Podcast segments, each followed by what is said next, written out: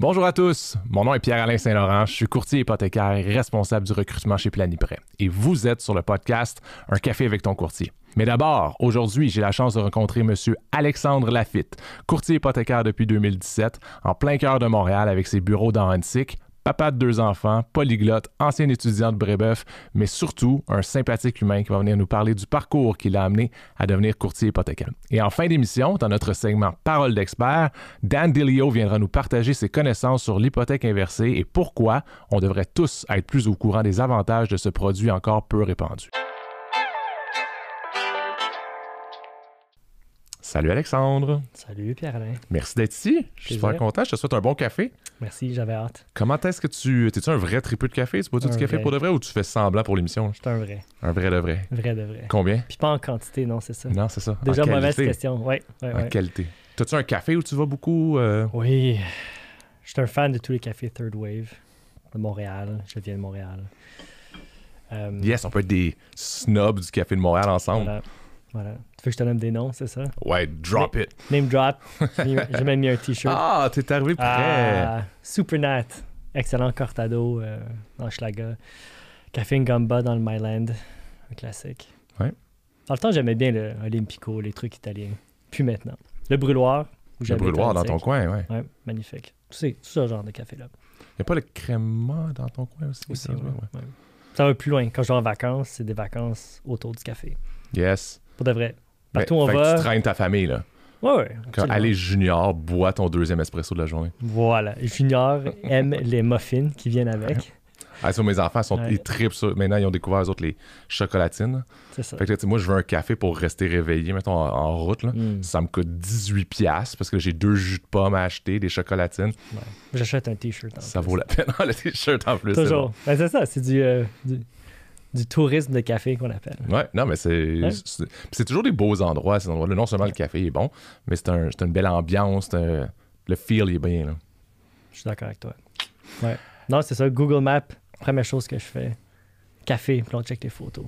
Mais il y a des applications euh, Third Wave, je pense, pour, au Québec du moins, pour pouvoir retrouver les euh, cafés de troisième vague, comme tu dis. Ça s'est élargi. Là. Des fois, euh, c'est plus une boulangerie qu'un café, mais c'est quand même toujours une bonne place. Il y a des belles boulangeries aussi, là, fait que c'est agréable également. Quand, quand je sors du Québec, bon, je sais plus comment faire mon tourisme. Comment tu fais pour faire ton tourisme de café quand tu sors? c'est ça. Google Maps. Google café. Maps, café. Café. Là, tu regardes les tu images. pas d'un Non, jamais. Quel genre de café ils vont faire? Il faut que tu vises les grandes villes. Les villages, c'est plus tough, mais. C'est pour ça qu'on peut être des snobs. Les enfants sont contents. Ça leur fait des arrêts pipi? Ils adorent que j'aille au café parce que ça veut dire muffin, chocolat. et tout le tralala. Mais ils ont compris de quoi les, ces cafés-là, l'espèce d'ambiance. C'est un. on s'entend, je m'en vais dépenser mon argent, probablement dans quelque chose que j'ai pas de besoin, puis je suis vraiment content de le faire. Euh, fait qu'il y a de quoi de quand même génie dans l'expérience de transaction. Là. Est-ce que tu utilises ça dans ta business? Cette expérience-là? Les cafés, non. Non. À, l'occasion, dans, le passé, je rencontrais les clients euh, dans des cafés.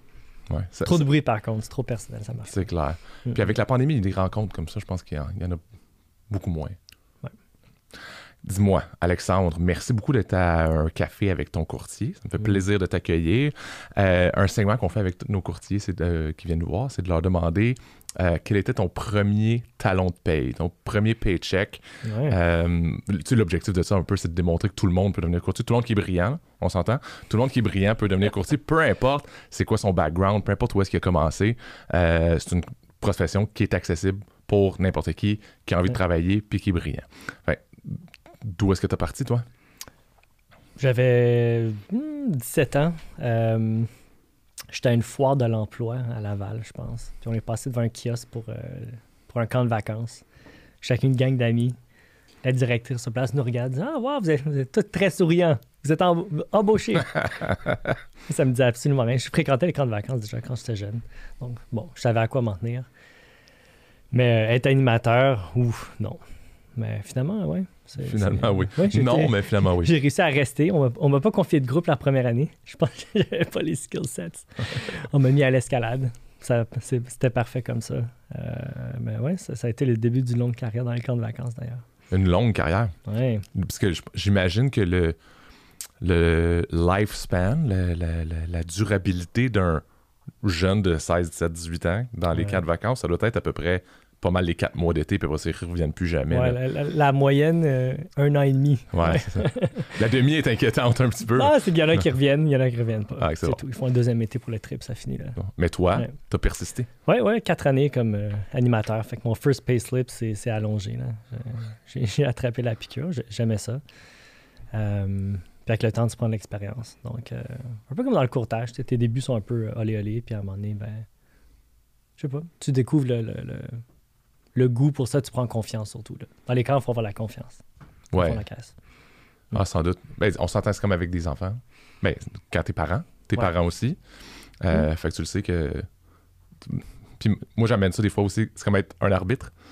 Ouais. Si tu dis que t'es pas sûr de quelque chose avec ton enfant, lui, il va prendre la réponse qui lui plaît. Là. Non, mais ça, faut, faut apprendre à parler aux enfants, au Mhm. groupe d'enfants. là. Mettre des règles claires. C'est une belle expérience. ouais, des règles très claires. Euh, il y a beaucoup de jeux, il beaucoup de folie qu'il faut que tu fasses. Il faut que tu sortes vraiment de ton, euh, de ton carcan. là. C'est vraiment. euh, ouais. Moi, je le conseille aux jeunes. C'est c'est le genre de. Ça te responsabilise aussi beaucoup par rapport à d'autres jobs qui pourraient l'être moins. là. Ouais, ça, ça, ça apprend de responsabiliser, à lire le body language des gens. Tu sais, un enfant qui est bien, qui est pas bien dans ton groupe, faut que tu le Mhm. vois. Ça t'apprend à planifier, à organiser. Tu peux pas juste arriver random euh, sur le lac. All right, on va faire une activité de. Non. C'est Faut que tu sois planifié. prêt. Faut que tu sois prêt. Ouais, plein de belles qualités euh, qui viennent avec ce, job. Mais là, c'est des qualités qui font du sens avec le courtage hypothécaire. Je m'attendais pas nécessairement Wow. à faire le lien. Ouais, non, pas euh, C'est poussé, mais non, mais je veux dire, être, préparé, euh, voir le body language de, de ton client, euh, j'imagine le rassurer avant d'y expliquer. Non? Ouais, ça travaille des, des qualités humaines, vraiment. Ouais. C'est ça que ça fait. Ouais, puis tu sais, le courtage, c'est surtout de l'humain. C'est plus de l'humain que de la maths, là. Ouais, parce que les taux sont tous là, sont affichés, sont, sont, sont là. Qu'est-ce qui change, c'est ton approche, ton service. Ouais. Fait que là, t'étais... euh, on a dit 16, 17 ans, t'as fait Ouais, ça pendant j'ai fait une un couple 4 d'années. ans. Après ça, j'ai été nommé euh, directeur. La directrice est partie. J'ai fait ça quelques années. Puis là, finalement, ben, je suis tombé euh, pieds joints. y il y a un volet international. C'est un camp où des enfants d'un peu partout dans le monde venaient au Québec Ah, pour cool. apprendre le français et l'anglais. Fait que cette, espèce d'entreprise qui était jointe avec le camp, qui emmenait les enfants, ben, je l'ai acheté. J'ai fait ça une dizaine d'années. Donc, euh, bout à bout, là, de 17 ans, premier job à mes débuts comme courtier hypothécaire. OK. Pretty much. Avec un million d'autres petits jobs à gauche, à droite. Quand même intéressant, là, t'as des enfants. On s'entend avec quel âge les kids? Là, ils ont 7 et 4. Non, ça, c'est tes enfants. Les enfants internationaux qui venaient Ah, au Dieu. Québec avec quel âge? Ouais, ça, c'est intéressant. Des, euh, aussi jeunes que 10 ans, Puis ils arrivent ici, ils parlent ni anglais ni français. certains. Et là, s- sont sous ta charge. Ouais. Puis les autres, ils te regardent, ils comprennent rien de ce que tu dis, puis Ouais, ils sont genre, ouais, entertain-moi. Ouais, ouais, ouais. Ben, d'où les cours. Le- le- le- les, parents, en fait, d'un, sont très sais, enverrais-tu tes Oh. enfants en Autriche, dans un autrichien? Je sais pas. Déjà, ça. Je veux pas avoir l'air papa hélicoptère, là, mais je sais pas. Ouais, je suis pas sûr. C'est juste que, oh, wow, c'est, faut le faire. Donc, euh, la première chose, c'était ça. C'est déjà bravo aux parents euh, de prendre un risque. Après ça, ben, t'as. euh, Ouais, t'as tout ce qui vient avec. Donc, il y a des enfants qui ont, qui ont la difficulté à, à s'inclure dans un groupe. Donc, euh, ouais, moi, je suis là pour donner des cues aux animateurs. tu sais. OK, ben, personne n'aime ça, le- être laissé left out. Mhm. Fait comment reconnaître un enfant qui, qui est pas bien, mais les enfants qui naissent de, l'international, c'est assez facile. là. Euh, Il est tout seul, puis il pleure. Ouais, Ouais, ça, ou bien il ils viennent en gang, mais ils parlent tous leur langue native, Ouais, ce qui aide sans pas mêler. à se mêler aux autres enfants. Donc, euh, ouais, une job de.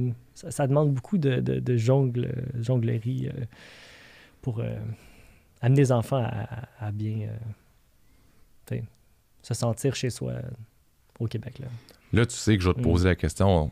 Ah, ouais. Ton nom, c'était quoi? Moi, j'adore les noms de camp de jour. Ouais. Puis à quel, à quel moment, en tant que directeur ou propriétaire de la, de la, de la division, Ouais. tu as le droit de dire OK, là, vous m'appelez plus mon camp, là, maintenant Ouais, c'est ouais, Alexandre. ça, c'est c'est un moment? Ça, c'est une très bonne C'est question. comme un où tu gradues, oui, là. Oui, y a une- il y a- ah, ça, c'est, ça, c'est vraiment intéressant.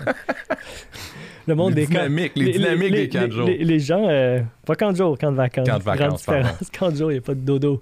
Mais euh, je m'appelais Astro. Ok? Puis ça, c'est, venu du cégep. Il y avait une thématique au cégep juste avant qu'on arrive au camp.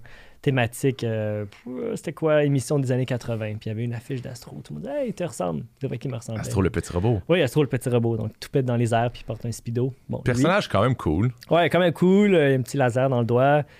Une mitraillette euh, qui sort euh, du postérieur. Ah, je me souviens pas assez d'astro. Ouais, un robot qui a un cœur humain. Moi, j'aimais l'idée, ça se prononce aussi dans toutes les langues. Fait que voilà, Astro est né. Euh, puis à un moment donné, là, c'est drôle, hein, parce qu'avec le temps, je rencontrais des anciens campeurs, des animateurs à Montréal, euh, dans les bars. Puis des fois, c'est Hey, Astro! Tu sais, j'avais peut-être 25, 26 ans. Même là encore, ça m'est déjà Ouais. arrivé récemment. Astro. Oh, je comprends, ils ne connaissent pas mes- mon vrai nom. Monsieur, Étrange. tu dis Monsieur Astro. Monsieur Astro maintenant. Non, mais c'est ça. Arrive un moment donné, bon, euh, en tant que directeur, tu gardes ton nom. En tant que propriétaire, là, là, je l'ai, je l'ai brûlé. Rest in peace. Euh, génial, merci. Puis, tu sais, pour les gens qui écoutent, ça fait des années que je veux savoir c'était quoi le nom de camp à Alex. Il a fallu que je l'invite à mon podcast pour pouvoir Non, euh, c'est l'apprendre. Je peux y aller C'est fini, maintenant. on peut couper. Ouais. Alexandre, mais on va, ramener dans- on va revenir dans le courtage un tout petit Ouais, peu. Parce il, y a, il y a un grand lien entre les deux. Ce n'est pas un podcast de camp de vacances, c'est bien un Mm. podcast euh, sur le courtage hypothécaire. Fait mais donc, tu m'as dit, j'ai été dans euh, le monde des camps de vacances jusqu'à ce que je passe dans le courtage. Ouais. C'est pas nécessairement un parcours naturel. Fait que comment ça s'est fait? Comment, comment ça fait que tu es devenu euh, courtier? Ouais, pas du tout. Euh, vraiment pas un parcours naturel.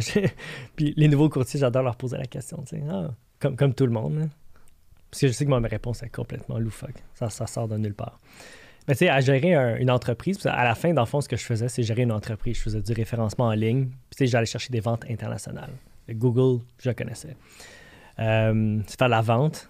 Donc, euh, tu sais, les, euh, des mamans, des papas euh, mexicains, américains qui t'appellent puis qui veulent que tu leur fasses la vente parce qu'ils vont envoyer leur, la chose la plus précieuse au monde entre tes mains. C'est un peu comme gagner un client pour une hypothèque. Ben ouais. J'ai appris ça là. Je faisais la comptabilité. Fait que là, les chiffres ont commencé. La comptabilité de l'entreprise. Euh, bref, je faisais ça. Mais tu sais, c'est saisonnier. hein. Donc, l'été, c'est juste l'été. J'avais quand même assez de temps. Arrive le jour où, avec euh, ma conjointe, on euh, vend notre condo, on va acheter une maison. Notre courtier immobilier dit Ah, ben, il faudrait que tu, tu te fasses préqualifier. Cool, je vais aller voir ma banque. Non, non, ta, ta, ta. Je connais un gars, courtier hypothécaire, il va s'occuper de vous. All right. Je connaissais pas trop ça. Viens à la maison, nous explique tout ça. Son travail, son rôle, ta, ta, ta. Là, je regarde parler. Je suis comme Ah. ah. Mais là, on a l'air que j'ai l'air très investi, tu sais. Pour Ouais, une non, je suis en train de zioter exactement son, son, son travail. Sinon, ça va l'air vraiment cool, honnêtement. C'est un mélange de euh, rencontrer des gens, faire de la vente, des mathématiques, l'immobilier, l'horaire atypique qui fitait en plein avec moi, hein, clairement. Donc, euh, ouais, vraiment, ça a été un coup de cœur. Je me suis lancé. Je suis allé à l'école. Je suis allé chercher mon, ma- mon permis. On est en quelle année à ce moment-là? 2017. 2017. Ouais, donc euh, quand c'était encore, encore avec l'OACQ. Mm. Fait que là, tu commences dans le courtage. Ouais. C'est quoi tes, euh, pas nécessairement tes premières expériences, mais c'est quoi qui. Tes, tes, meilleurs coups, les choses qui font que ça te donne envie de te lever le matin, les, euh, ta motivation, euh, elle est quoi? Ma motivation? Ben, je m'étais fait un objectif très simple. Un dossier par mois. Très, très, rela- très relax. Non, mais sais, je- on ne sait pas à quoi s'attendre. Tu embarques dans une nouvelle entreprise, tu as chercher ta propre clientèle. Euh, Il y en a, oui, qui commencent, puis ont déjà une base de données par le biais de l'autre emploi qu'ils faisaient avant. Moi, non. Je pars from scratch, euh, de zéro. Donc, euh, je m'étais fait un petit objectif. là. Je, je l'ai dépassé, ça allait bien. Qu'est-ce qui me motivait? Ben, c'est, quand j'ai réalisé mes premières transactions. C'est cool. Ouais. Ouais. J'ai- J'aime beaucoup. euh, puis, euh, c'est le type de client aussi que j'avais au début. J'ai eu la chance d'être lié avec euh, quelqu'un qui, qui, qui a- qui amenait des nouveaux arrivants au Canada, qui les plaçait, trouvait des garderies pour eux, ta, ta, et éventuellement, le, je les aidais pour euh, le financement d'une première maison. Donc, ça, va, ça a ouvert la porte, porte vers cette niche que peu de courtiers font, mais que j'adore, les nouveaux arrivants. Ouais. Donc, je travaille avec eux. Ça m'a permis de répondre à beaucoup de questions. Ils ont beaucoup de questions, les nouveaux arrivants. Toi puis moi, on déménage demain matin, on s'achète une maison en Allemagne. Tu ne connais pas les banques allemandes, tu connais pas le fonctionnement des prêts immobiliers là-bas, tu connais rien. Donc, euh, Ah, tu pars de plus loin, là, parce que ouais, non seulement tu connais pas les normes de crédit hypothécaire, tu connais pas Mm. les normes de crédit, tu connais pas les normes, tu connais même pas ceux qui font les normes, tu connais pas, tu, tu connais pas vraiment d'une autre planète. Là. Ouais, puis j'ai réalisé, hey, c'est un bel addon, c'est exactement le genre de client que j'aime. Pourquoi? Ben, comme les premiers acheteurs, j'aime, j'ai- c'est mon côté pédagogique, j'imagine. hein. Je voulais être professeur avant. J'aime expliquer aux gens, dans les mots les plus simples possibles, tout ce qui a trait à ce domaine-là, qui a l'air compliqué pour certains gens, les hypothèques, mais ça l'est pas. Donc, ouais, c'est, un bon fit, selon moi. Vulgarisateur. Oui. C'est un commentaire que je reçois beaucoup des clients. Hmm. Exactement. ouais. Fait que tu dis, c'est drôle parce que tu me dis que bon, c'est pas si compliqué que ça, mais tantôt on en parlait juste avant, puis on se disait, Ah, on dirait que dans tous les dossiers, il y a toujours un petit quelque chose qui accroche. Ouais. Qu'est-ce qui, c'est quoi qui génère ça? Parce que, tu sais, si c'était vraiment si pas compliqué que ça, ben, je veux dire, on les gens n'auraient pas besoin de courtier hypothécaire. C'est, simple. Tu fais ton Ouais. choix toi-même en ligne, puis tu vas aller où est-ce que c'est le plus simple pour toi. Mais reste Mm. que même si c'est pour toi, puis pour moi, puis pour tous les courtiers hypothécaires au Québec, il y a toujours quelque chose qui accroche quelque part. Qu'est-ce qui génère ça? Pourquoi c'est compliqué? Ouais, c'est un peu comme quand tu rénoves euh, chez toi. Il y a quelque chose de spécial que tu vas découvrir derrière ton mur. Qu'est-ce qui est compliqué? My God. Euh, je pense que les. expliquer les termes autour de l'hypothèque, puis le fonctionnement, si ça, tout ça, ça va. Ça vient vraiment aux, aux normes bancaires, puis au respect des fameux ratios d'endettement. Si tout le monde achetait bien en deçà de leur prix maximum, je pense qu'on n'aurait jamais aucun problème avec les banques, puis tous les dossiers passeraient facilement. C'est aussi simple, pour faire une analogie super basique, là, j'ai euh, 1000 dollars dans mon compte de banque, j'ai envie de m'acheter quelque chose à 2 dollars, je pense pas plus qu'il faut. Je peux me le permettre, je sais que ça va passer, ma carte va pas être refusée, donne. Ouais. Sauf que là, le problème, c'est les prix de l'immobilier. Donc, j'habite à Montréal. La plupart de mes clients sont de Montréal. Les prix sont super élevés. Les salaires sont ce qu'ils sont. Les gens, tu sais, je pourrais les. Tu pour- tu pourrais préqualifier des gens à un niveau vraiment, vraiment, vraiment conservateur, mais ces clients-là vont jamais acheter. Ouais. Donc, ben non, il n'y a aucune propriété, Alexandre, de ce prix-là dans Montréal. Hmm, vrai. Rive-Nord, Rive-Sud, Euh, non, ça me tente pas trop. OK, bon. Là, on les re- comprend on- parce on- qu'on est des snobs de Montréal. J'aime Montréal. je dirais pas que je suis un snob, mais tu sais, le, le, le, là, t'es Ah, ben, je vais, on va étirer l'élastique un petit peu plus. C'est bon, ben, OK, euh, avec telle restriction, OK, là, on va regarder les montants des taxes, montants de ci, de ça. Si, euh, bon, pour un plex, tel revenu, faut que ça cadre, là. Mais là, c'est c'est serré, par contre. Mais les gens ont tendance, étrangement, à toujours acheter au, au chiffre maximum que tu vas leur donner. Donc, selon moi, il y a là le problème. C'est que t'as pas ton, ton buffer, ton, ton espace tampon pour les erreurs, puis God knows, il peut en avoir. Parce que des normes bancaires, il y en a tout plein. C'est le moindrement si tu. euh, euh, comment qualifier des cartes de crédit, des marges de crédit, une deuxième propriété, une deuxième propriété locatif, tous les locatifs que quelqu'un pourrait avoir. euh, puis même juste les revenus en ce moment. Autre raison pourquoi c'est plus complexe. Ta perception du revenu puis la perception du client qu'il a sur son propre revenu. Ah, je fais tant par année. Tu fais pas exactement tant par année. Moindrement, un revenu variable, il faut le qualifier d'une autre façon. Il n'y a plus de job aussi euh, facile que ben, monsieur gagne, exemple, 80 000 mar- par année, puis son, sa lettre d'emploi dit 80 000 piles, puis son talon de paye annualisé donnerait 80 piles, et ses heures T4 de l'année régulières, passée, son T4 de l'année d'avant et l'autre d'avant. On dirait que elle est là la difficulté. Il n'y a rien qui fonctionne. Ah, le talon de paie ne fonctionne pas avec son salaire qu'il m'avait dit. Oh, la lettre d'emploi stipule un autre chiffre. Oh, finalement, il n'est pas permanent. Oh, là, il n'y a plus de. Premièrement, les, les employeurs sont moins. euh, font moins de postes super permanents, temps plein, coulés dans le béton, puis tu gagnes ça no matter what. Euh, désolé de tous les anglicismes, mais euh, ouais, c'est ça qui rend la chose plus difficile. Donc, donc tu as beau bien vulgariser les produits, parler des banques, le processus, tout ça. Je peux pas expliquer à tous les clients la qualification, comment ça se passe. Ce serait des appels de, de 8 heures, 10 heures, c'est impossible. Donc, tu fais ton possible pour préqualifier puis bien enligner les clients avec ce qu'ils sont supposés acheter. Euh, puis quand ils achètent trop proche du chiffre ou au chiffre que tu as donné, il faut dire, ben, fais attention. Mhm. Ouais, c'est, la légende, de, je sais pas, c'est Icar. Hein? Vole trop proche du soleil, tu vas te faire brûler. Fais attention. Le- Est-ce que tu trouves qu'avec les, euh, les nouveaux arrivants, ces, ces difficultés-là, bah, parce que tu me parles que, que- que c'est une clientèle que tu apprécies, avec qui tu apprécies Mm. travailler, puis je pense que c'est une clientèle qui a particulièrement besoin des courtiers hypothécaires, quoique Mm. tout le monde a besoin d'un courtier hypothécaire. Est-ce que tu as l'impression qu'ils vont être plus à l'écoute ou plus prudents parce qu'ils n'ont peut-être pas de les attentes des- de la dernière transaction, de, de la transaction de leur père qui a fait euh, il, y a, il y a 50 ans, etc. Ouais, etc. ouais, ouais. Il y a C'est- moins le beau-frère dans le portrait. Ou je non, je comprends. C'est une drôle de bibite, les nouveaux arrivants, parce que c'est vrai, ils arrivent ici, puis sont, euh, c'est comme une page blanche. Ils connaissent rien. Donc, tout ce que tu dis à la lettre, ils, ils vont- ils vont le prendre. Ce qui est quand même cool parce que tu veux être utile dans ce que tu fais. Donc, quand il arrive ici, lui, il voit tous les logos des banques qu'on peut s'offrir. Il n'y a pas un parti pris parce que justement, ma banque, c'est ça. Ah, telle banque, on m'a dit que. Il arrive ici, puis il va prendre sa décision, premièrement, sur le choix de banque que tu vas leur offrir sur vraiment les, les- les- les avantages et inconvénients que tu vas, le- tu vas leur donner. Donc, le choix est déjà plus objectif. De deux, étrangement, les nouveaux arrivants sont, sont- moi, je les trouve plus faciles à qualifier parce que quand tu arrives ici, puis pour que le dossier fonctionne, il te faut un contrat béton en poche. Puis s'ils viennent ici, puis ils achètent dès leur arrivée, c'est parce qu'il y a un contrat béton. Donc là, on parle de littéralement les vrais postes permanents, temps plein. Puis dès que tu as un premier talon de paye, euh, c'est parti. Tu peux te qualifier. Donc c'est simple à qualifier. Ce qui est dur à prouver, c'est le crédit. Parce qu'ils n'ont pas de crédit établi au Canada, il n'y a pas de code de crédit, donc il faut que tu le fasses autrement. Et là, je pense, est euh, le travail que la plupart des courtiers, c'est tellement nébuleux qu'ils ne savent pas trop, ils sont pas certains que ça va fonctionner. Donc, euh, c'est là où ça, l'accroche, je pense, avec d'autres courtiers. Mais moi, j'aime ça, j'adore. Puis le fait que vraiment, ils ont besoin de, de- de quelqu'un de très pédagogique, ils ont besoin d'aide. Puis arrives ici, puis comme tu dis, ils vont t'écouter. C'est le fun. Génial.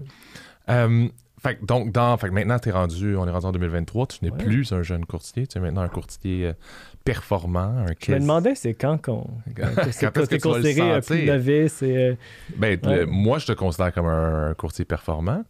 Maintenant, la question est, est-ce que toi, tu te sens comme un courtier performant? Ouais, comment on mesure la performance? Comment mesures-tu ta performance?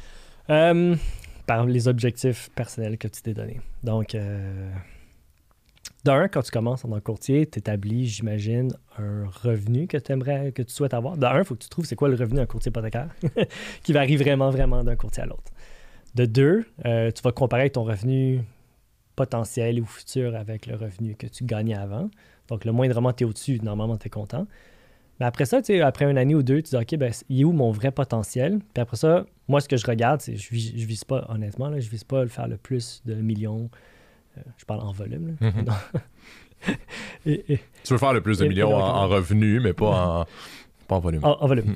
Euh, mais tu sais, le, le- tu dis, OK, ben, com- combien de volume il faudrait que je fasse par année où je serais capable de faire pour, un, aimer encore mon travail, que je sois heureux à le faire, que je sois performant, que je puisse répondre à tous mes clients personnellement et que en- ce qui découle euh, en, en commission soit suffisant pour l'objectif vraiment que je m'étais donné. là. Donc, euh, non, je suis content où je suis en ce moment. Ça, c'est sûr. Je repose ma question. Est-ce que Ah. tu es un courtier performant? Je penserais que oui. Ouais.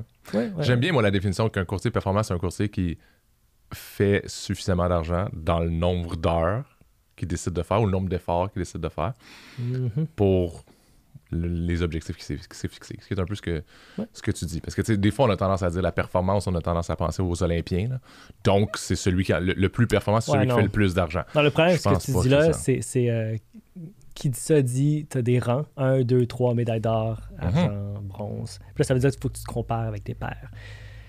Faut pas faire ça en tant que courtier. Non, parce qu'il y en a qui sont ultra performants, trop, puis ils ont des, ils équipes de, de malades. là. Ils une dizaine de gens. Il y a, Mais c'est parfait, qui- sont, sont probablement performants pour ce que eux veulent. Ou peut-être pas. Peut-être qu'ils se On- on- trouvent. en fait, c'est on- peut-être que on- cette année se trouvent pas performants parce On qu'ils vont pas. pas, atteindre qu'est-ce qui, leurs objectifs à eux Ouais, autres. ouais. Mais moi, être performant, ça ne veut pas dire avoir une grande équipe. Au contraire, non, je, je veux être efficace. Donc, euh, même que trop grande équipe, selon moi, le client passe à travers trop, de- trop, de- trop de cerceaux, là, ça ne marche pas. Là. Donc, euh, non, performance, c'est atteins-tu les objectifs que tu t'es donnés? Est-ce que ça, c'est assez pour bien vivre? Est-ce que tu es heureux avec ta charge de travail? C'est tout. Ouais. Donc, Et oui, performant. Donc, on est en 2023 maintenant. Tu es rendu un courtier performant, je te l'annonce, ou tu te l'es annoncé toi-même. Euh, Qu'est-ce qui fait que tu te lèves le matin, maintenant? Tu as, parlé un petit peu avec tes Ah, ben, clients? les enfants, bien sûr. Oui. Aller à la garderie puis à l'école.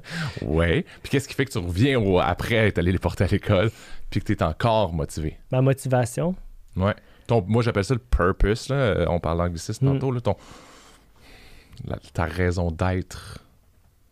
tous les beaux dossiers que tu vas, tu vas faire, à la fin, tu vas être heureux. Tu sais, un client bien servi qui dit merci, comme un chef cuisinier qui voit ses, ses- ses- clients heureux d'avoir mangé tel plat. Je sais pas. C'est. euh, au début, tu es, vraiment heureux par, par- à faire tel dossier, faire telle quantité de dossiers. Après ah, j'avais tel type de dossier. Après, j'avoue, euh, ça fait quoi, six ans? Qu'est-ce qui me motive? Mais c'est- je sais pas, je suis heureux de, de- Toutes les tâches liées à ce que je fais, je les aime. J'aime régler les problèmes. Puis là, en plus, on l'a dit, hein, les, les dossiers sont plus durs à se Mhm. qualifier, tout est plus difficile. Donc, un, un peu comme dans n'importe quel exploit là, sportif que tu fais, quand tu mets plus d'efforts, tu as toujours plus- une plus grande récompense après, personnelle. Donc, les dossiers difficiles, quand finalement sont approuvés, je suis deux fois plus heureux. Parce que je sais que c'est difficile. Ouais. Ouais. Parce qu'un un, un un renouvellement de quelqu'un un triple A qui se qualifiait partout. Ouais. OK, youpi. Ben, tu vois, ça, c'est un peu à la différence des nouveaux arrivants ou des premiers acheteurs. C'est- moins sexy comme transaction que quelqu'un qui achète pour la première fois, puis oh my god, j'ai ma maison, wow, puis ils sont super heureux. Ils vont te le dire. Ça, c'est motivant. Ouais, un renouvellement, c'est vrai que c'est moins excitant. Moi, on est toujours content. Toujours Ouais. content de le faire. Donc, je suis content de continuer ça, toutes ces tâches-là, puis j'aime euh, la façon dont, dont- dont- dont je travaille, la façon dont les opérations fonctionnent. Tu sais, c'est- euh, j'aime streamliner le, le travail, puis m'assurer que, ben, d'être performant justement pour les clients. C'est là que ta valeur ajoutée arrive. Je pense que oui. Ouais, ouais, j'ai le temps de répondre au téléphone, répondre rapidement au courriel. Euh, faut pas prendre un trop grand volume pour ça. faut rester motivé. faut donner les heures, c'est sûr. Tu as fait, par contre, dans le passé ou peut-être même euh, récemment, Ouais. euh, tu as redonné un tout petit peu à des courtiers qui commencent. Tu été superviseur de stage, tu as, Oui. fait ça. Euh, tu trouves ça comment? Oui, tu trouves euh, les nouveaux qui arrivent adoré. chez nous? Tu as aimé ça, ouais? Ouais, non, être superviseur, euh, c'est, euh, ça, ça, ça, ça gobe du jus, c'est certain. Il y a beaucoup d'heures à donner. Euh, mais non, c'est vraiment. euh, il n'y avait pas ça dans, dans- j'allais dire dans notre temps, mais Dans ton temps.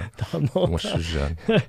Ouais, il n'y avait pas ça au début. Vraiment, euh, une supervision. Vraiment, il fallait que tu apprennes sur le tas. Tu contactes les banques toi-même, tu te poses les questions toi-même, tu te renseignes toi-même. C'est vraiment toi tout seul. Là, t'es- le superviseur accompagne pendant, euh, pendant les 12 semaines un stagiaire. Mais c'est le fun, tu sais. C'est beaucoup de Zoom. Je le faisais par Zoom. Euh, mais encore une fois, ça revient à ce que je disais tantôt. J'aime la pédagogie. Donc, euh, ouais, je l'ai fait quatre fois, quatre, sta- quatre stagiaires. C'est beau, de les voir aller après. Là. Ils répondent à des questions, à des collègues plus vite que toi. Tu sais, Ils savent leurs affaires. Puis Ah, yeah. Tu as clairement été très bien formé, toi. Ouais, ouais, ouais. ouais.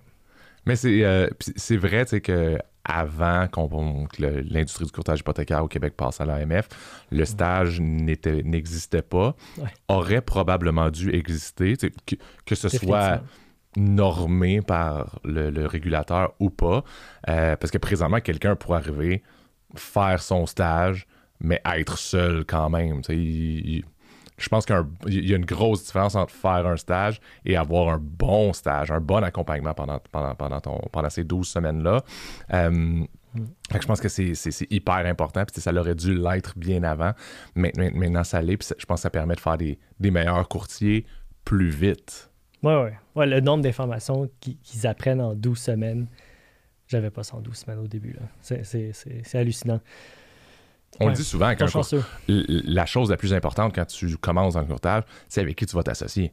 Mm. Euh, je sais pas si c'est le, le fameux qui se ressemble, s'assemble ou quoi que ce soit, là, mais quand tu commences dans le, courtier, dans, dans le courtage, si tu vas pas chercher de l'aide, tu vas être mauvais pour toujours. Tu, sais, tu vas continuer à reproduire les mêmes mauvais comportements in- inefficaces, euh, les mêmes réponses que la banque veut pas avoir ou le même genre de client que la, la- la banque veut pas avoir.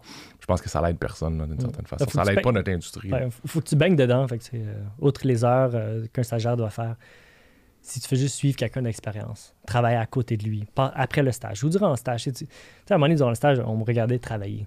Tu sais, de- de- parce que c'est, ça un peu. non, mais c'est ça qu'il faut, il faut apprendre. Tu sais, c'est quoi le day-to-day, c'est quoi qu'il faut faire pour chaque dossier. Tu peux pas négliger un, un moment. Euh, c'est important.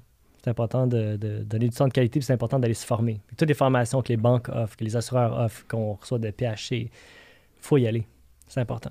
Parce que, tu sais, on dit toujours qu'on n'apprend pas par osmose. hein. C'est pas parce que je suis à côté de toi que je vais apprendre subitement euh, ou subtilement tout ce que tu sais. Mais à t'écouter, tu sais, même si moi, je fais ma, ma propre paperasse ou quoi que ce soit, en entendant un courtier d'expérience ou en entendant un BDM, un directeur de compte d'une institution financière, tu finis par apprendre le lingo, puis tu vas savoir comment répondre à tes clients, tu vas savoir quoi dire à ton client. Puis je pense que c'est avoir ce langage-là, puis c'est pas un fake it till you make it, là, mais avoir ce langage-là devient tellement porteur, autant pour toi, mais aussi pour les clients que tu vas, dé- tu vas desservir ou tu vas être en, en mode potentiel de desservir. là. Je pense que c'est très important pour un nouveau. Ouais, faut, faut que tu baignes dedans le plus possible. Ça, c'est, quelqu'un, je connaissais dans, dans le domaine qui m'avait dit ça. tu Va à tous les événements, fais tout ce que tu peux. euh, côtoie quelqu'un, suis. euh, tu dans le temps, on faisait beaucoup de, de rencontres avec des clients en personne. tu euh, tag along, fais du shadowing. euh, si tu passes tout ton temps à ne que faire ça, tu vas devenir bon. Ouais. Assurément, t'as pas le choix. Là. Tu, euh, tu t'as parlé un petit peu là, que tu, tu faisais un peu plus de Teams ou de pas, Zoom ou quoi que ce Mhm. soit, peu importe l'outil que tu as utilisé, alors qu'avant, il y avait un peu plus de shadowing, de rencontres physiques, etc. Euh, ce, ce- ce développement-là de notre industrie t'embête? Je pense pas que ça va revenir. là. On va pas revenir à être euh, 22 dans le même bureau. là. Je pense pas que ça va arriver, ça. Est-ce que ça te manque? T'es-tu old school? C'est quasiment ça ma question. Je le suis à fond. T'es old school à fond. Je pense que oui. Tu viens de dire, on sera pas 22 dans un bureau. Pendant que tu le disais, j'imaginais un bureau avec 22 courtiers. Je prêt. Ah ouais. Vraiment. C'est dommage. Euh, moi, c'est. euh, ouais, j'aime le contact humain. Autant je peux être un, un loup solitaire, euh, autant non, j'aime ça. Parce que toi, ton, ton fonctionnement actuellement, tu as un Mm. bureau à la maison, tu as un bureau, un vrai bureau que, bureau à la maison. Ouais, j'ai un adjoint, mais qui est aussi à, la- à sa propre maison. Donc, Yeah. tu vois, il n'y a même pas de contact. C'est très virtuel. Peut-être trop, d'ailleurs. Ce qui rend les événements en- entre courtiers ou avec les banques d'autant plus, d'autant plus fun. Ouais, Ou entre équipes, évidemment. J'avais, j'avais un, un partenaire dans, dans l'industrie qui n'est pas courtier, puis il disait qu'il l'entendait beaucoup, ça, de dire, tu sais, je suis chez nous, je parle, j'ai parlé à 22 personnes aujourd'hui, mais j'ai vu personne, Ouais. à part mes deux enfants puis ma conjointe. Puis il était comme, sors, va à l'inspection de ton client, va à des endroits où tu n'as pas rapport, là, puis tu vas être le seul à faire ça. C'est comme une façon de se, de se, de se démarquer. Je trouvais ça, je trouvais ça intéressant. Un peu hardcore, mais très intéressant. Mhm. Pourquoi pas? tu sais. Puis t'as pas besoin d'y aller tout le temps, t'as pas besoin d'être un engagement, mais juste de, de- de te forcer à sortir puis d'aller voir tes, tes clients ou tes partenaires. Je pense que ça peut être euh, un petit point gagnant. Oui, parce que c'est vrai que ça, ça devient très virtuel. C'est un- Notre, ben, parlant de, de virtuel ou d'intelligence artificielle ou de ce que tu veux, le, le futur du courtage hypothécaire, c'est quoi, tu penses? Ça fait peur des fois. Hein? Ben, Non, parce que il y a tu, des tu- choses. tu me parles de là en ce moment quand euh, ChatGPT est sorti, ci et ça. OK, euh, ça te fait penser. C'est bon, euh, je vais peut-être remplacer un jour, mais non, parce que je l'ai dit tantôt, les taux sont, sont disponibles en ligne. N'importe qui peut aller les magasiner, mais encore une fois, la compréhension des taux, des produits, c'est quoi les pénalités liées à chaque affaire. Euh, honnêtement, on a encore notre place là, pour un, un bon bout de temps, j'imagine, mais tu sais. Fast forward dans euh, 50 ans, c'est dur à dire. J'ai l'impression que, le- de un, les, les prix de l'immobilier vont va, va continuer de gonfler. Ça va être, euh, si, si, euh, Toronto, Vancouver continuent à avoir des prix euh, en croissance, imagine Montréal, mais Montréal va, va croître aussi. À un moment donné, je ne sais pas, qui, qui va acheter? Qui va être capable Qui d'acheter? va hein? être capable? Est-ce que les normes vont changer d'ici là? Est-ce que les revenus des gens vont augmenter? Ben, pas tant. tu sais, L'histoire n'a pas tant prouvé, mais les, les- les, euh, le prix des propriétés va tellement augmenter. J'ai peur pour la qualification des gens. J'ai peur, en fait, pour mes enfants. Hey, euh, vont-ils être capables d'acheter plus tard? Je sais pas. Ils vont avoir besoin de la banque de papa, peut-être. oui. Papa? Non, mais euh, le prix des propriétés va augmenter. Euh, qualification va sûrement être plus difficile. Euh, peut-être qu'être propriétaire, ça sera peut-être moins en moins pour des toi et moi de ce monde. Peut-être plus pour des compagnies de, de- de gestion immobilière, etc. Mais d'ici là, ouais, on a. on a Heureusement, il y a un d'ici là. Là. ouais. Continue. Ouais, mais c'est un. tu sais, regarde 50 ans en arrière. tu sais, Je, Ah oui. je, je me projette, je me projette 50 ans en arrière, puis on regarde dans 50 ans, euh, tout peut arriver. Là. Mais non, tu sais, pour le, le futur court terme, c'est sûr que les, les- les courtiers ont leur place, puis la preuve, c'est qu'il y a de plus en plus de transactions qui sont faites avec des courtiers. Donc, qu'est-ce que j'apprends de ça? Ben, j'apprends que les gens ils vont à leur banque, sont peut-être mal servis ou sont servis par une banque. Les gens ont l'habitude maintenant d'avoir plus de choix. Le courtier a encore plus, donc, euh, sa place. Ben déjà, moi Mm. je pense toujours aller voir un courtier, c'est toujours gagnant. Euh, c'est- c'est un, mettons qu'il fait juste magasiner pour toi, c'est déjà un gain. Il a accès à des prêteurs auxquels toi, tu n'as pas accès en tant que consommateur. C'est un autre gain. Fait que je pense que c'est- c'est- moi, je vois pas de monde où est-ce qu'aller voir sa propre banque. Ouais. C'est un avantage. là. Encore plus quand le client, sa, sa banque, c'est une banque avec laquelle on travaille. Donc, Mhm. c'est raison de plus. Ben, regarde, la banque qui est ta banque, on peut faire affaire avec et d'autres. Donc, tu perds absolument rien. Côté économie, Hmm. mettons, là, sans t'envoyer en macro, micro, euh, Parce que c'est vraiment mon cup of tea, hein? Ben, t'es bon là-dedans. T'es pas, pas bon là-dedans? Je vois. Qu'est-ce que t'en penses? T'en penses quoi? On s'en va vers où? Euh, Est-ce que. euh, Qu'est-ce que tu suggères à tes clients? On va-tu dans le court terme? On va-tu dans le long terme? Ouais. Qu'est-ce que- Ben, sans, sans embarquer trop dans les taux, parce Ouais, qu'on ouais. va se le dire, on le sait pas. Là. Personne Ouais. n'a de, de, de, fameuses boules de cristal. Mais... mon dessous là-dessus, euh, tu regardes les graphiques des taux, euh, c'est en dents de scie. Ça a toujours été en dents de scie, mais en dents de scie en pente descendante. Tout le monde le sait. Ah, nos parents, dans le temps, les taux d'intérêt étaient à 18% OK, great. Ils ont baissé à 10% 12 Puis à un moment donné, on a, j'ai l'impression qu'on a connu un, creux ultime, là, 1,5 il n'y a, a pas si longtemps. On entend parler d'hypothèques qui sont à taux négatifs dans certains pays. Je ne sais pas si c'est toujours le cas. Où est-ce que ça va aller? Ben, chaque fois que les taux augmentent, selon moi, ils vont diminuer. C'est aussi simple que ça. Ça ne peut pas croître à l'infini. Donc, les taux, là, paraissent élevés pour le marché. Ils paraissent élevés par rapport aux, moyennes du passé. Selon moi, ils vont baisser d'ici 2-3 ans. Donc, qu'est-ce qu'est-ce qu'il faut prévoir? Ben, moi, ce que je dis à mes clients, c'est que nécessairement, les taux sont plus élevés que la moyenne. Nécessairement, on peut prévoir qu'à un moment donné, il y aura une baisse. On ne sait pas quand. Donc, qu'est-ce qu'il faut? Une hypothèque qui va être brisable facilement, que tu pourras briser pour aller chercher le nouveau taux. Parce la dernière chose que tu veux, c'est d'être pris mathématiquement avec ton taux actuel de, exemple, 5,50. Tu as un taux de 5,50, OK, great. Dans deux ans, les taux sont, retombent à 2% pour X raison, une nouvelle pandémie ou je ne sais pas quoi. Mais si ta pénalité est de 30 000 puis que tu gagnes juste un 150 par mois euh, sur tes versements, ben, ça ne fonctionnera pas mathématiquement. Donc, il faut que tu te mettes dans une posture pour que ton move soit faisable. Donc, ou bien des termes fixes courts, 2, 3, 4 ans, ou bien des- ton terme, s'il est fixe, ben, plus long, mais avec une banque, exemple, virtuelle qui a des pénalités plus petites. Puis là, là-dedans, il y a le variable. Le variable, je n'ose même pas en parler en ce moment. Avec toutes les hausses qu'il y a eu, c'est, le produit euh, vraiment le, le plus risqué. Je l'aimais le variable avant, parce qu'il était toujours plus bas, tu sais, environ 1% plus bas que, que les taux fixes. Fait que c'est un risque qu'il augmente, dépasse le taux fixe que tu avais. C'est un risque qui était censé puis que tu pouvais calculer. Mais là, en ce moment, ton, ton variable est bien au-dessus du, du fixe. Donc, quelqu'un qui est en variable, ça serait vraiment euh, OK, petite pénalité si tu le brises. Mais après ça, tu te retrouves avec. euh, ben, c'est ça. moi, je, prends, je prends ce produit-là parce que je pense que les taux vont vraiment baisser d'ici 5 ans. Non, prends un terme court, fixe, puis embarque dans le variable quand il sera bon. Redonne-toi le- l'opportunité de jouer Ouais. dans ben, 2-3 ben, ans, et non pas. Ben, c'est ça. Donc, donner maintenant. l'opportunité de pouvoir changer de, de, de produit, parce qu'on peut plus, tu peux pas aller sur un long terme en ce moment, selon moi. Génial, merci. Tu vois, t'es pas si mal. Mm. Tu- Tu es un peu, toi, de la grande économiste. C'est- pas de l'économie, tu sais, c'est- euh, offrir des produits flexibles pour que si quelque chose arrive, tu sais, là, on a expliqué euh, si jamais les taux baissent, mais si jamais tu divorces, si jamais il faut que tu vendes, si jamais il y a telle affaire, tu veux en tout temps avoir le, le boulet le moins lourd accroché après ta jambe. J'aime ça ce que tu dis parce que on, on- on met souvent le fardeau du, des taux d'intérêt aux économistes là, et on fait le lien entre le taux puis l'économie. Puis dans, dans toutes les conférences de courtiers hypothécaires, il y a toujours un économiste qui est invité. Euh, les banques nous parlent toujours de l'économie, vers où les taux s'en vont. Mais tu, tu rajoutes bien une belle couche que le taux, ultimement, c'est pas si important que ça. Ce qui est important, c'est de te garder la flexibilité nécessaire pour pouvoir réaliser tes rêves ou tes projets. là.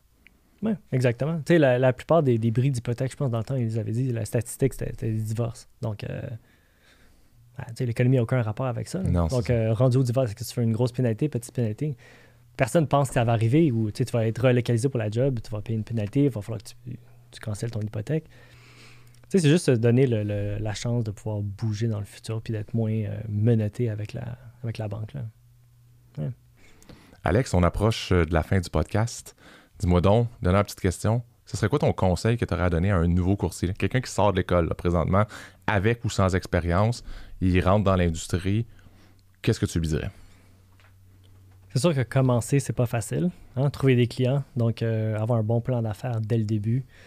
C'est une base de données de, gens de par ton ancien emploi, tant mieux, mais la, plus- c'est quelqu'un comme moi qui, était dans un autre domaine, euh, t'es fait. Donc, euh, il faut un plan d'affaires. Faut euh, planifier d'avance un coussin financier parce que, entre le moment où tu commences jour 1 à ton premier client, au notaire du premier client, à ta commission euh, quelques temps plus tard. Euh, le, le temps passe. Donc, euh, un petit coussin euh, d'épargne. Tu as parlé de plan d'affaires juste avant, Ouais. excuse-moi. C'est quoi tu veux dire un plan d'affaires? Parce qu'il y- a autant de sortes de plans d'affaires que de personnes sur la planète. Là. Ouais. Qu'est-ce que tu veux dire par un plan d'affaires? Comme un game plan là, dans, dans- dans une, dans un match de hockey. c'est- c'est un, d'où va provenir tes ventes, où est-ce que tu vas aller essayer d'aller chercher des clients? Est-ce que c'est ton réseau personnel? Mais c'est trop facile de dire mon réseau personnel. Qu'est-ce que tu vas faire spécifiquement? Ah, ben j'envoie un courriel à tous les gens que je connais pour les premiers mois, ta, ta. Les médias sociaux, je vais aller faire des vidéos, je vais faire des podcasts, je vais faire euh, du Google AdWords, de la publicité. Euh, OK, publicité, ouais, mais quelle publicité? Ah ouais, c'est vrai, il faut que je mette des images. Ah, ben tu vas les prendre où? Oh, faut que je me trouve un infographiste. Ainsi de suite. Donc, il faut que tu élabores et que tu trouves déjà tes contacts pour pouvoir au moins avoir tu sais, euh, des idées de, de- de marketing. C'est un peu ça. Là. Faut que Je ça super. C'est un plan marketing aussi. C'est un plan d'affaires parce que tu veux avoir un, un montant financier à la fin de combien d'argent tu vas faire puis combien d'argent ça va te coûter faire tout ce plan marketing-là. Mais ce que je trouve super important, c'est de mettre, ça n'a pas besoin d'être précis, mais un chiffre. là. Tu sais, ton réseau personnel, c'est correct. Mais dis, OK, avec mon réseau personnel, je m'attends à aller chercher 5 dossiers cette année avec ça. Avec euh, des courtiers immobiliers, je m'attends à aller en chercher 25. Ouais. OK, mais qu'est-ce que tu vas faire pour aller en chercher 25? Ouais. Parce que si tu en as mis juste 5 réseaux, per- euh, réseaux perso, 5, c'est peut-être facile. Arrête de mettre du temps sur ton Facebook. Tu sais, va mettre du temps ailleurs parce que tu t'es dit que tu irais chercher des dossiers ailleurs. Pour ce que Fait- tu dis là, Pierre-Alain, par contre, il faut être capable de quantifier. Puis les gens, souvent, ils ont des leads, ils ne demandent même pas d'où ça vient. Ils ne peuvent pas quantifier par après quel effort a fonctionné. Donc, surtout au début, moi, je quantifiais tout. Donc, ah, provenance, courtier immobilier, conseiller en sécurité financière. Ah, ça, ça vient de Google Maps. Ça, ça vient de telle affaire. Et à un moment donné, j'ai réalisé quoi? Tu vois qu'est-ce qui fonctionne ou fonctionne pas. Ce qui fonctionne pas, ou bien tu as deux options. Tu continues, puis ah ouais, tu pioches, pioches, pioches jusqu'à temps que ça fonctionne, ou tu let go. Tu sais, Ouais. tu vas pour ce qui fonctionne. Moi, ce que j'ai réalisé ce qui, qui fonctionnait bien, c'est Google euh, Business. Tu sais, c'est euh, sur la map. Tu sais, comme quand tu cherches une pizza. Pizza, À Saint-Hyacinthe. Bang, tu regardes qu'est-ce qui sort. Avant d'aller à la place, tu vas regarder les étoiles, les commentaires, OK? Ben, même chose. Donc, euh, moi, c'était une avenue, mais euh, les courtiers immobiliers, c'est sûr, tu sais. Les gens qui achètent sont où? Avec des courtiers immobiliers? Commence avec des courtiers immobiliers. Euh, c'est un courriel d'approche, va luncher avec eux, essaie de trouver des moments pour les rencontrer en personne. C'est toujours plus facile d'élaborer une collaboration quand tu connais les gens en personne et non virtuel. Donc, un plan de match, vraiment. Euh, budgéter le tout, prévoir de l'argent de côté, puis foncer, puis développer une belle discipline de travail. Donc, euh, si c'est quelqu'un qui faisait du 9 à 5 dans un bureau avant, qui avait l'habitude d'être entouré de gens qui travaillent, donc euh, c'était facile pour eux de se mettre à travailler, là, soudainement, tu te retrouves dans un bureau peut-être seul. Déjà, il ne faut pas être seul au début, mais pour avoir une bonne discipline de travail, c'est s'habituer à OK, ben là, je travaille jusqu'à telle heure, je vais faire telle affaire, voici mon plan pour aujourd'hui. Il faut que tu le tiennes, parce que sinon, tu peux vite, vite, ça peut vite partir en vrille. Donc, euh, il y a ça, puis euh, te mettre proche des, des- des- gens qui font ce travail-là. Ah, tiens, Pierre-Alain, euh, je peux aller travailler chez toi aujourd'hui à ton bureau? Euh, tu, vas, tu vas entendre Pierre-Alain parler, je vais entendre euh, comment il parle à ses clients. Ah oui, tu as parlé de telle affaire, c'était quoi donc? Puis là, tu vas, tu vas te renseigner sur euh, leurs transactions. Donc, tu vas apprendre en plus d'être motivé par le travail de l'autre. Ça permet de pas se perdre aussi. Parce qu'on Mm. peut, si tu fais pas de plan de match, puis tu ne travailles pas avec d'autres gens, ça peut être facile de toujours être dans une espèce de brouillard de je travaille tout le temps, mais finalement, je travaille jamais ces bonnes affaires. Puis je- I achieve nothing. Je, je Ouais. réussis pas, je réussis à rien parce que je suis toujours dans une espèce d'entrevue. Ouais, ça, c'est le dernier conseil d'abord. C'est pas rester seul. Parce que si tu te laisses, si es tout seul chez toi, tu fais tes propres affaires, puis tu penses que ça fonctionne, et s'il y avait une meilleure façon de faire ce que tu Mhm. faisais, et si ton dossier se qualifie dans une autre banque, mais tu le savais pas, donc va faire du shadowing avec quelqu'un, travaille dans un bureau avec des collègues, trouve-toi un, un ami de travail parce que tu vas grandir bien plus. Des conseils super pertinents. Alexandre, je te remercie d'être venu à un café avec ton courtier. Plaisir. On refera ça, fun. on refera ça l'année prochaine. Cool. Merci beaucoup. Ciao. Merci beaucoup d'être ici, Dan. Ça fait plaisir. Fait que Dan, on va en premier, là, on est dans un segment qui s'appelle Parole d'expert. Donc, on va commencer par établir ta crédibilité en 10 secondes. Euh, ça fait combien de temps que tu travailles dans l'hypothèque inversée?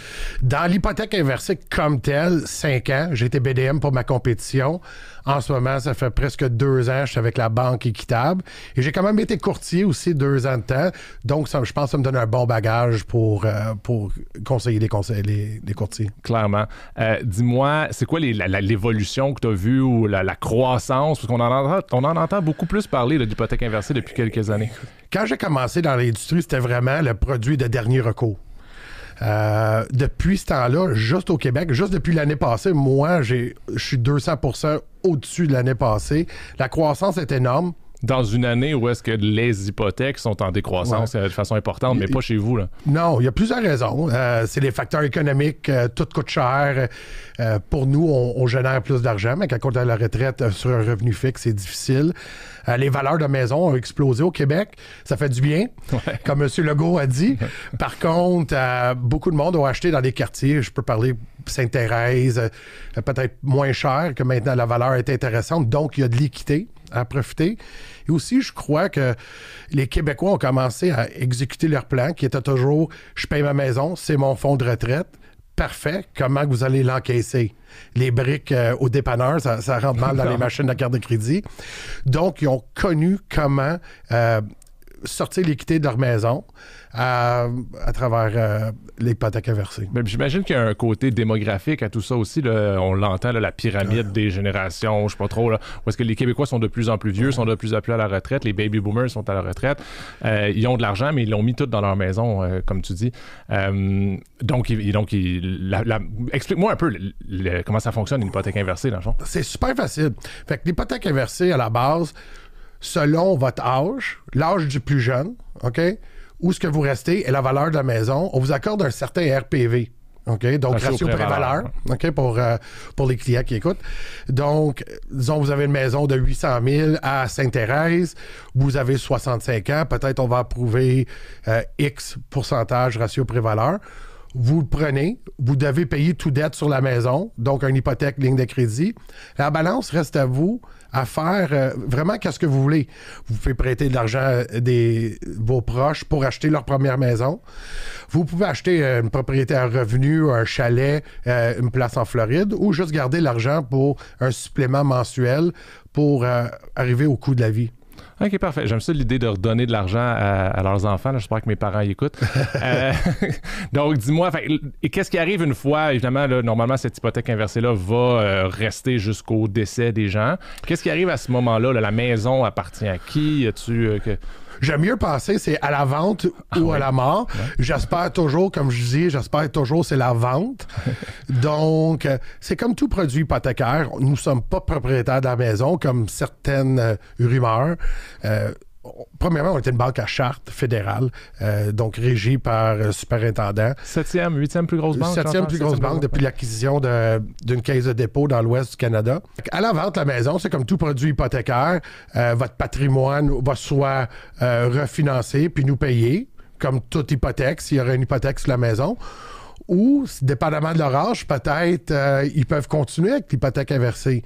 Donc, ça serait un bon moment pour les courtiers de revisiter le client, le nouveau client, et peut-être avoir un autre dossier à travers. Donc, en fait, ce que je comprends, c'est que le client, le, les héritiers, on dira, pourrait continuer à utiliser le service de l'hypothèque inversée, puis qu'il pourrait continuer à, s'y se considérant évidemment. Ben, si ma mère avait 85, puis moi j'ai 65, il y, a des, y a des possibilités que je puisse continuer.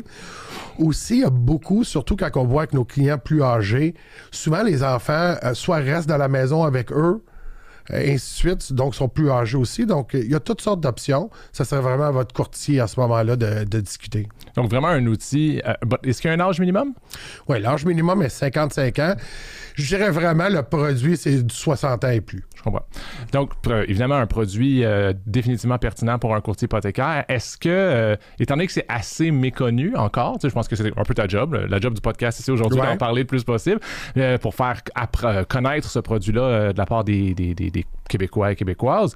Euh, mais étant donné qu'il est méconnu, il doit avoir des résistances, des choses que les clients disent non, non, non, moi je veux pas embarquer là-dedans pour X ou Y raison. C'est quoi les, les, freins que les gens peuvent avoir par rapport à, par rapport à ce produit-là? Bien, le produit est méconnu surtout au Québec. Parce que l'année passée, il y a eu à peu près 1,5 milliard d'hypothèques inversées au Canada, en bas de 50 millions au Québec. Donc, il y a un énorme gap avec le reste du Canada.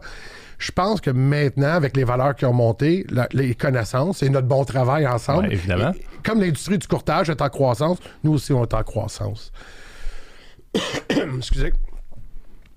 Encore là. Les, euh, freins, les, euh, les, freins. réticences. Donc, la première chose, je dirais, c'est l'intérêt est plus haut.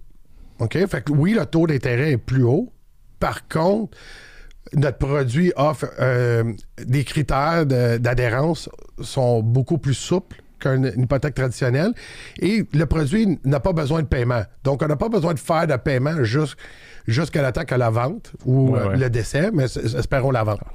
Donc, si on attend 20 ans pour notre argent, je pense que c'est normal que qu'il y a un petit surplus sur le taux et les clients comprennent bien une fois bien expliqué.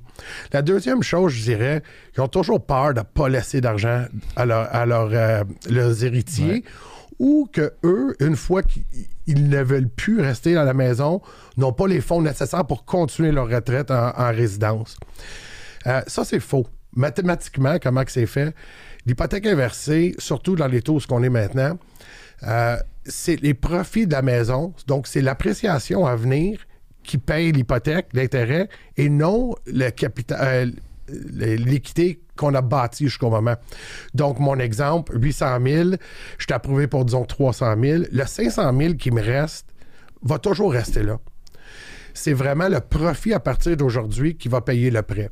Une fois que les clients comprennent la mécanique du prêt, c'est très rare qu'il y ait des objections à partir de ce moment-là. Fait que c'est à expliquer. Puis moi, moi je, le vois, j'ai beaucoup de, de- gens avec qui je discute, des clients, euh, leur revenu à la retraite reste à peu près stable. Il y en a qui y en ont des chanceux qui ont une petite indexation, mais pas tellement. Puis avec l'inflation qui a été tellement importante dans les dernières euh, années, ils ont besoin d'une source de revenus euh, supplémentaire.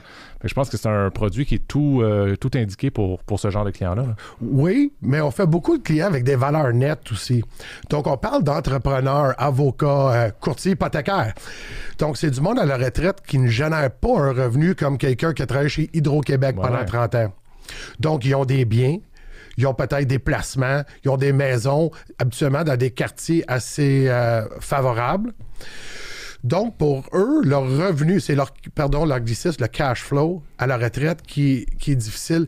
Donc, je fais énormément, je dirais à peu près 50% des dossiers qui se fait, c'est avec du monde avec des valeurs nettes qui cherchent à soit diminuer l'impact de- des impôts. Ouais. Donc, ils veulent pas chercher des, soit des REER ou des RIF ou ainsi de suite pour avoir l'impact fiscaux ou qui veulent faire des choses. OK, j'ai une propriété payée, j'ai deux autres propriétés à revenus, je veux en acheter un troisième, je peux plus qualifier à cause de mes revenus, je vais prendre la maison et je vais m'acheter un troisième propriété à revenus. Donc, il y a beaucoup de stratégies euh, pour le produit. Ah ouais, non, il faut clairement y réfléchir. Puis, mais je pense que c'est un outil qui n'est pas, évidemment, qui s'applique pas pour tout le monde, mais qui est clairement un outil à avoir dans le, dans- dans le fameux coffre à outils euh, des courtiers hypothécaires. Je pense qu'un courtier hypothécaire, si on parle à l'AMF, leur but numéro un, c'est on doit arriver avec plusieurs solutions aux clients. Si on regarderait juste pour l'argent, Mercedes ne vendrait jamais un auto. Parce que Honda ou Toyota fait la même chose. Ouais. Donc, je pense qu'un courtier doit arriver, présenter, garder, je peux vous qualifier pour une ligne de crédit peut-être, euh, malgré les taux sont plus hauts que nous, mais regardez, j'ai cette option-là. Il va y avoir des critères de- de- d'accessibilité. Aussi, vous allez devoir payer. Ou j'ai cette option-là, peut-être qui va vous coûter un petit peu plus cher, mais c'est réglé jusqu'à temps que vous voulez vendre la maison, vous n'avez pas de paiement à faire. Laissez le client. C'est parce qu'on est plus vieux qu'on est moins intelligent. OK? Donc, puis dans nos études, on a vu cette démographique-là de, de baby boomer veulent être conseillés, ils veulent avoir des options, ils veulent continuer à avoir le contrôle sur leur vie. Donc, leur offrir plusieurs options, premièrement, démontre que vous connaissez votre métier. Deuxièmement, démontre que vous êtes à l'écoute du client. Et troisièmement, que des fois, vous pensez plus loin que qu'est-ce que le client vous demande. Regardez, vous m'avez demandé ça, mais je vous offre plusieurs options. C'est à vous de choisir. Génial. Merci beaucoup, Dan. Évidemment, si on veut en savoir plus, on peut toujours s'adresser à un courtier hypothécaire. Puis les courtiers hypothécaires qui ont des questions, ben, on appelle Dan. Hey, merci beaucoup. Bonne journée à vous. Là. Merci beaucoup. Bye bye. Merci à tous d'avoir écouté cet épisode. Merci infiniment à mes invités ainsi qu'à mes commanditaires. Je vous rappelle que vous pouvez retrouver cet épisode et tous les autres en audio sur Spotify, Apple Podcast et Google Podcast et en vidéo sur YouTube en cherchant un café avec ton courtier. Si vous voulez communiquer avec moi ou avez des commentaires, n'hésitez pas à me les transmettre sur LinkedIn, Instagram ou Facebook. On se retrouve pour notre prochaine dose de caféine avec ton courtier.